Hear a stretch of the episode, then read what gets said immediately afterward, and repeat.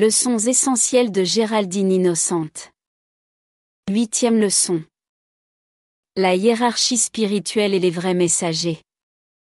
Première partie, les fonctions de la hiérarchie spirituelle. Introduction. La structure de la hiérarchie de la Terre peut se comparer à celle d'une grande entreprise, comme celle de la General Motors. Quel que soit le niveau où on se place, celui-ci est toujours subordonné à une autorité de supervision. C'est ainsi que la divinité dispose de beaucoup d'assistants à divers échelons, qui ont la charge de chacun des différents départements de la vie et qui rapportent à leurs supérieurs. Les maîtres ascensionnés et les êtres cosmiques sont les intelligences directrices de la divinité. Ce sont les assistants de Dieu. À la tête de chaque département de vie, il y a un grand être cosmique. Quelques-uns travaillent avec des individus, d'autres avec des groupes, des nations, avec le royaume élémental et la nature. D'autres encore travaillent avec la grande légion ascensionnée, mais quel que soit leur service, ils sont spécialisés dans un domaine particulier.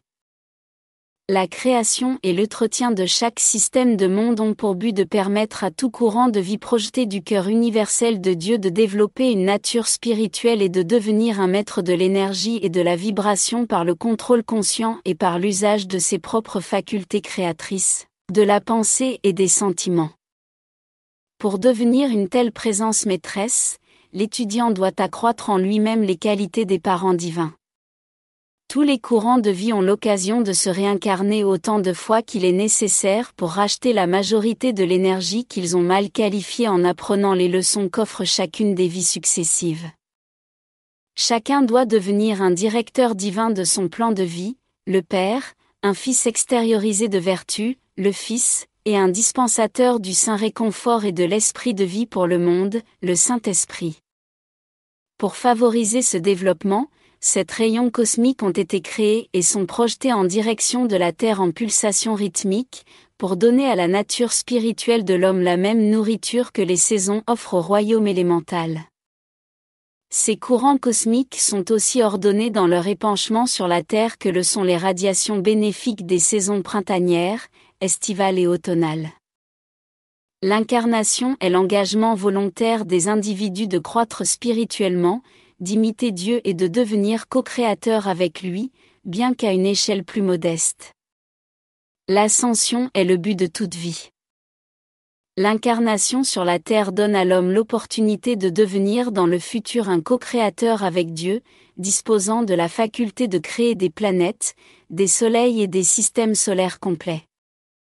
Une fois que l'individu a qualifié de manière constructive plus de 51% de toute l'énergie qui lui a été allouée au cours de toutes ses incarnations, il a les conditions requises pour se porter candidat à l'ascension.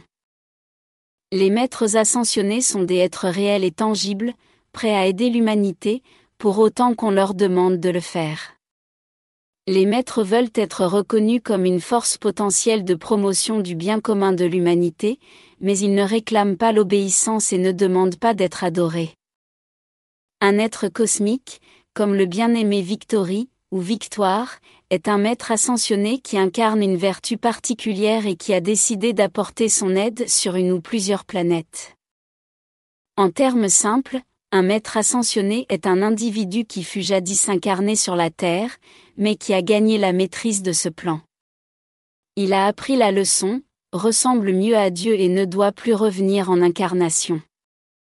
Puis, ayant réalisé son ascension dans son corps spirituel, appelé la présence Ayam, le maître a fait le choix de rester et d'aider l'humanité. Retraite des maîtres ascensionnés. Une retraite de maître ascensionné est un endroit où la substance lumineuse a été magnétisée sur de longues périodes par des êtres ascensionnés. Les retraites se trouvent soit dans le royaume éthérique, soit dans le monde physique, souvent à l'intérieur de montagnes ou d'autres lieux que les curieux ne peuvent approcher. Les membres de la fraternité d'une retraite entretiennent les foyers de lumière et apportent leur aide à ces activités.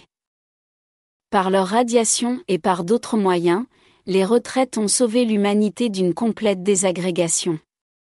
Chaque foyer se spécialise en une ou plusieurs qualités divines, qui sont périodiquement irradiés vers l'humanité. Connaître les dates d'épanchement d'une vertu divine permet aux étudiants de participer à ce service transcendantal en devenant des transformateurs réducteurs de la qualité divine irradiée. Cette activité s'appelle le service de transmission de la flamme. Auparavant, sous le régime de la loi occulte, un Sheila sur le chemin devait entrer dans une retraite pour obtenir l'instruction de la loi cosmique et pour atteindre l'ascension, le but final. Les initiations dans les retraites étaient très sévères. Dès 1930, tout cela fut mis de côté. Aujourd'hui, les maîtres dispensent leur enseignement par l'intermédiaire de messagers accrédités, et les Sheila passent les initiations dans la vie quotidienne du monde externe. La grande fraternité des maîtres.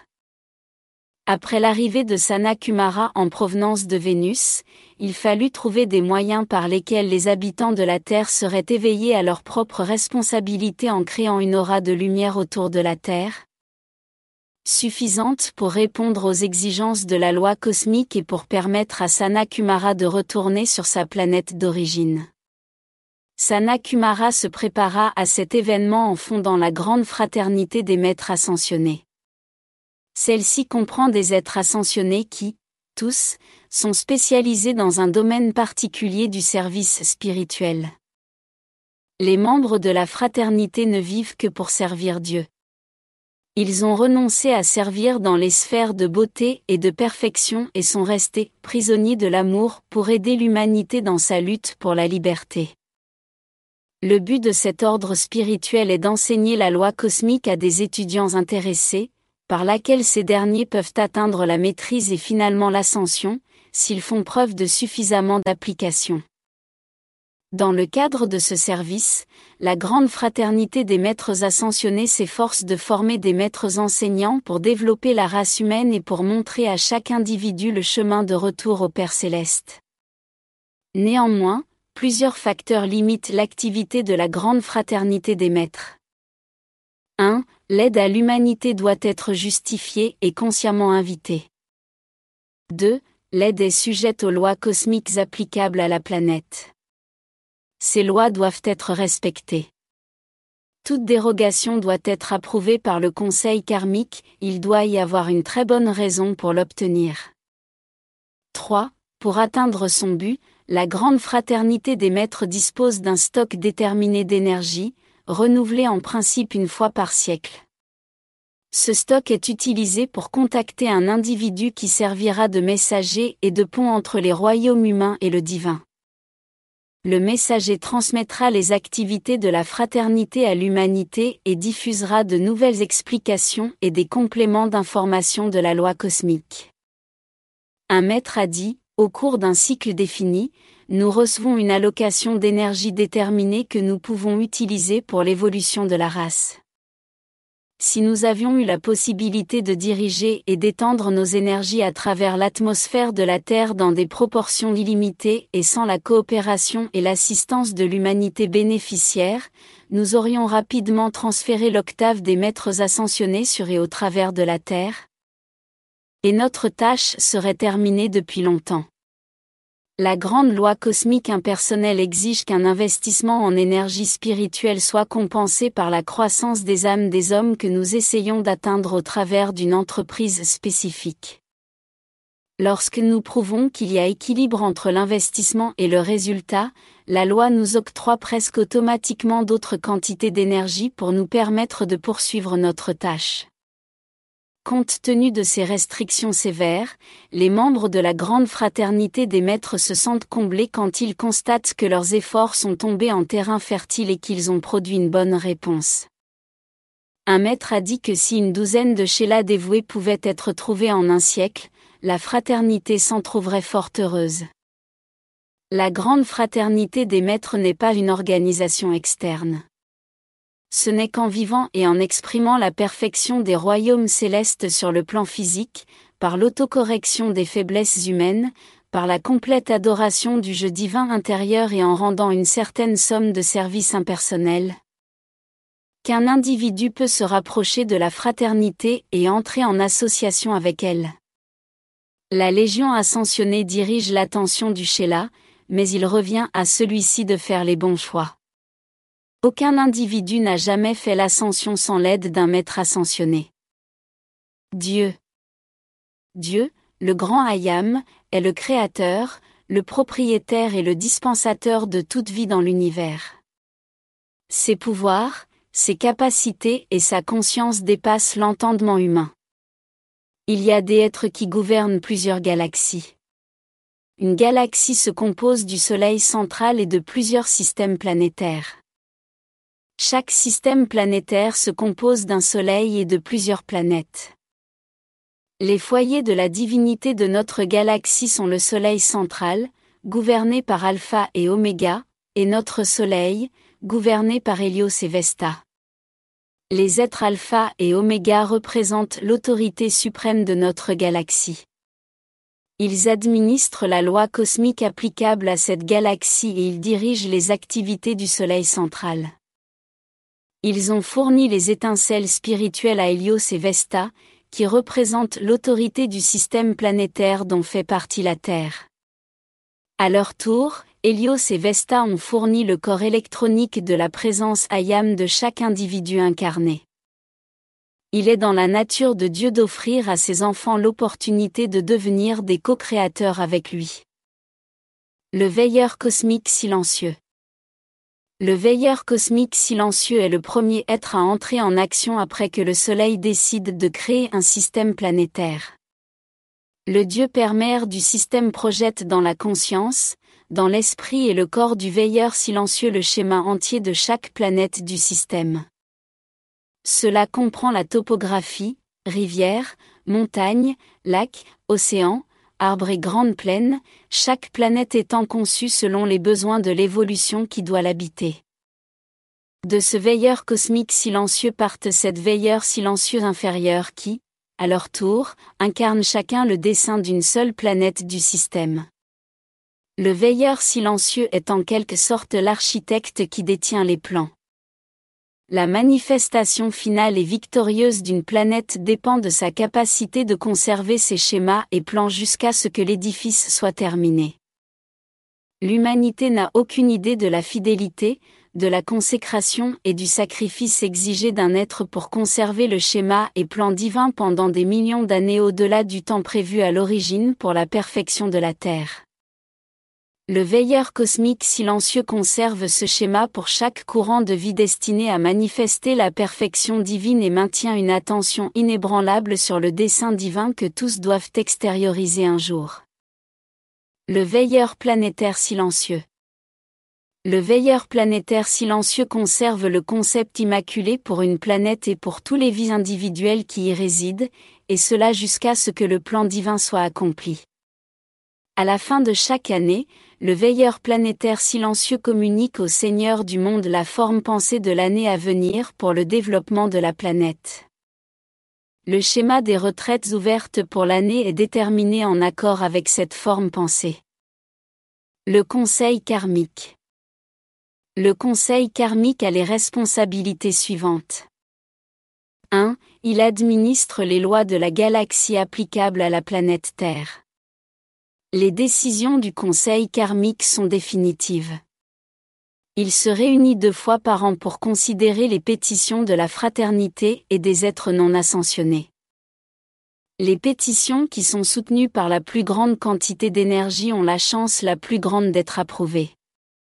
En principe, les pétitions qui reçoivent l'appui le plus soutenu du royaume humain et du royaume ascensionné sont celles qui sont retenues.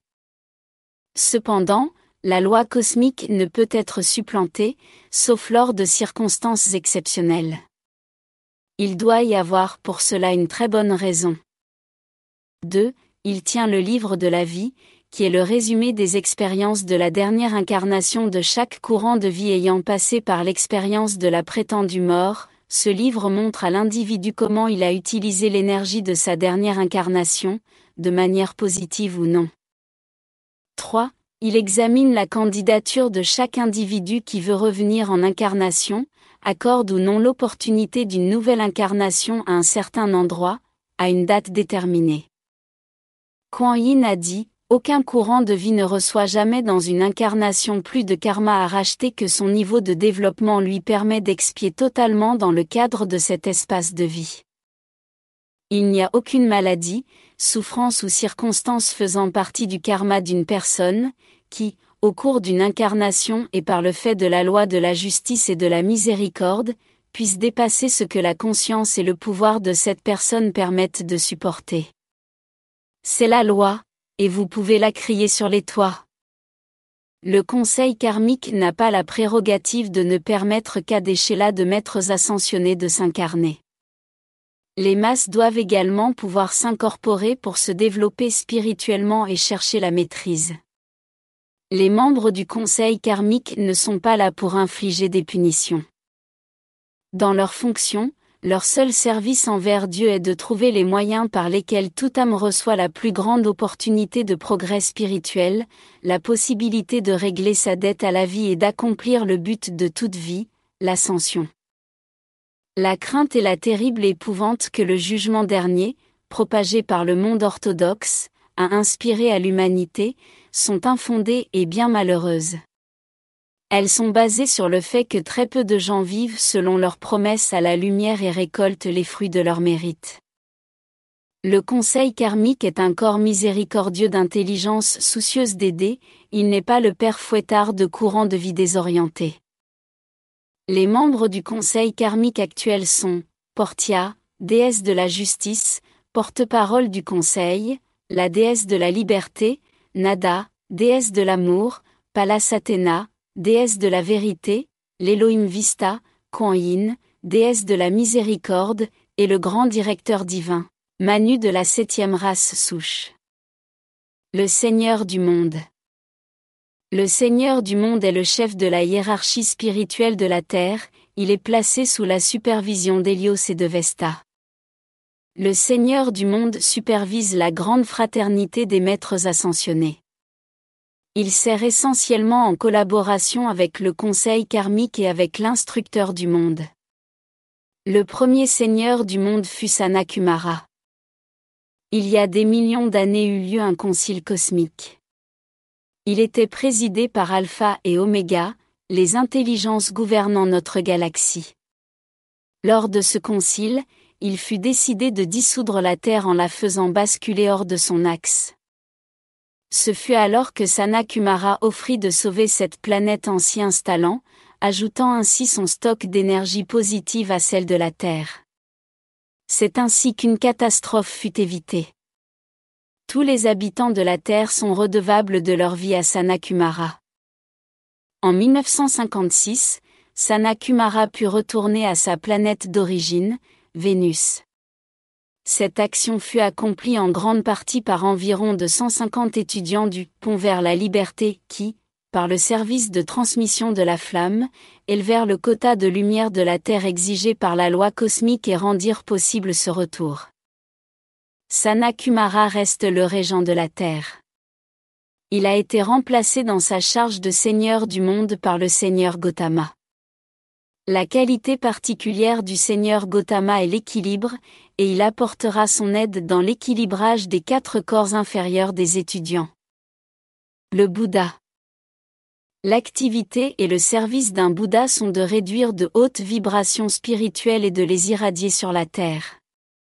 Cela aide à nourrir, étendre et soutenir la lumière chez tous les êtres pendant leur développement sur la planète. Le Bouddha réalise cela par radiation. Cette fonction était occupée jusqu'en 1956 par le seigneur Gautama. Aujourd'hui, elle appartient au seigneur Maitreya. La fonction de Bouddha est la seconde en importance après celle de seigneur du monde. Le Manu. L'évolution de l'humanité s'accomplit au travers des sept races souches et de leurs sept sous-races. Un Manu est un être parfait qui dirige l'arrivée, le développement et l'ascension d'une race souche particulière. Les trois premières races souches firent l'ascension avec leur Manus. Le Manu de la quatrième race souche est le Seigneur Himalaya. Il est responsable du développement et de l'ascension de la quatrième race souche. Beaucoup de membres de cette race souche n'ont pas accompli leur ascension, ils comprennent les races orientales. Le Manu de la cinquième race souche, la race indo-européenne, est le seigneur Vevasvata et les autres Manus sont le seigneur Meru et le grand directeur divin. Le Mahashoan. Mahashoan veut dire grand seigneur, il supervise les sept Shoans. Il a la charge du royaume élémental et représente donc l'autorité sur les manifestations de la nature. Il est l'aimant qui attire l'énergie du soleil et la fournit à la nature et à l'humanité. Il est celui qui donne le premier souffle à chaque nouveau-né et qui prend le dernier de chaque individu qui trépasse.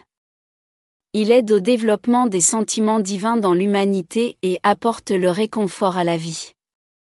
Son symbole est la blanche colombe. En qualité de représentant du Saint-Esprit, le Mahashoan incarne et vivifie toutes les qualités de la divinité. L'instructeur du monde. Le premier service de l'instructeur du monde est de favoriser le développement spirituel de la race humaine. Il sert sous la direction du Seigneur du monde et conçoit le type d'enseignement spirituel le plus approprié à répandre pendant une période particulière et dans un endroit déterminé. L'élaboration du plan d'enseignement se fait avec la collaboration du Chohan du cycle de 2000 ans considéré.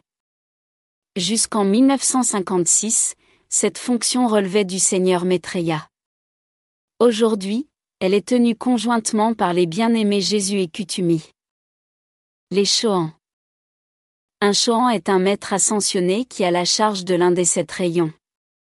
Chaque rayon irradie vers la terre une qualité divine particulière, par ex, l'amour de Dieu, pendant 2000 ans.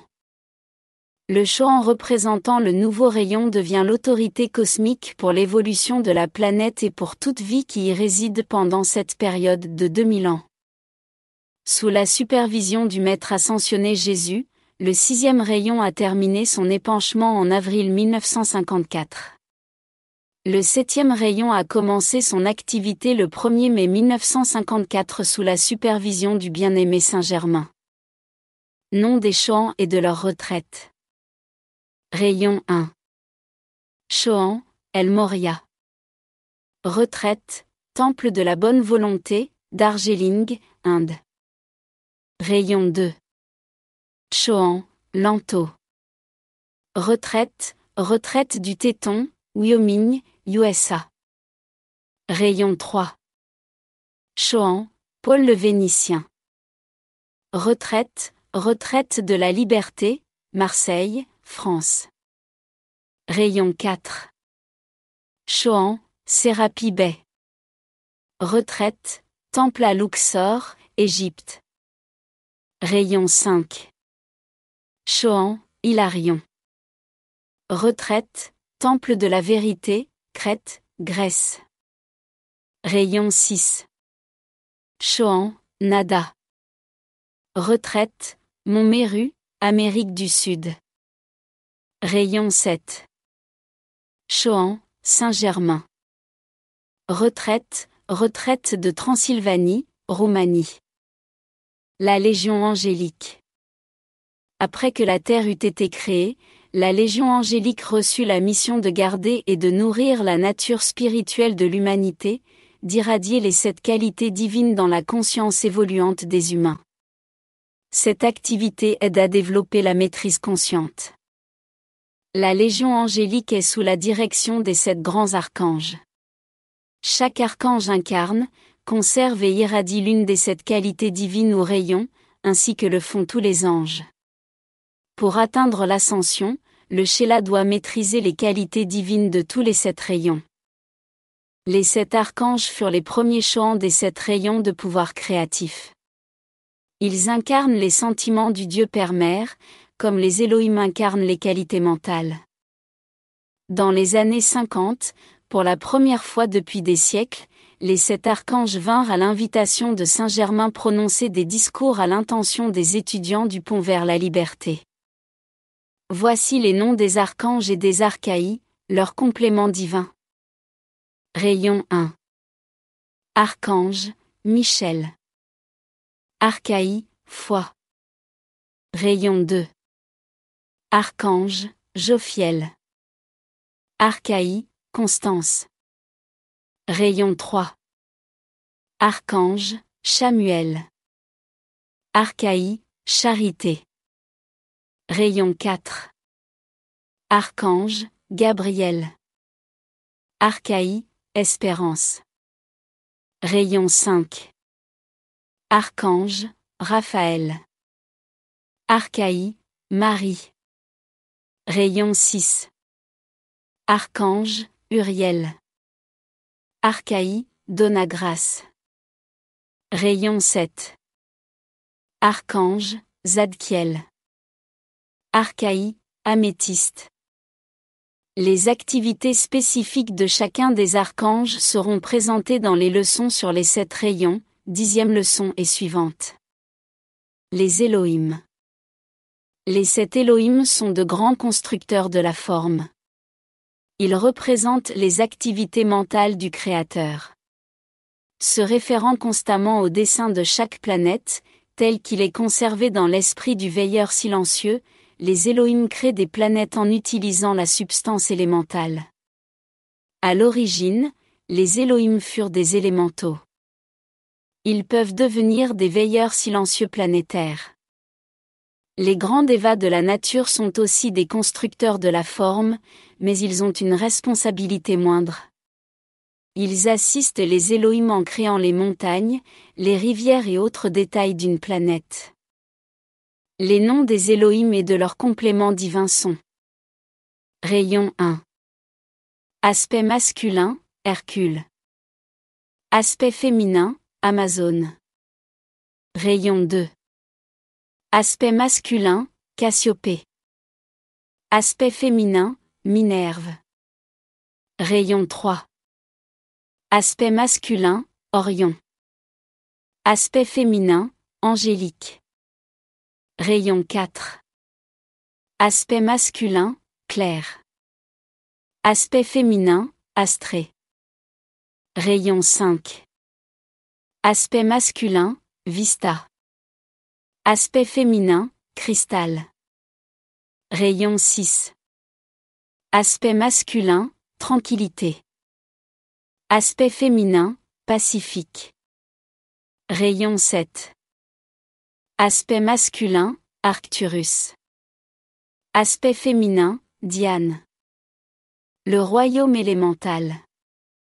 Virgo, déesse de la terre, et Peller, son rayon jumeau, gouvernent les activités de l'élémentaire.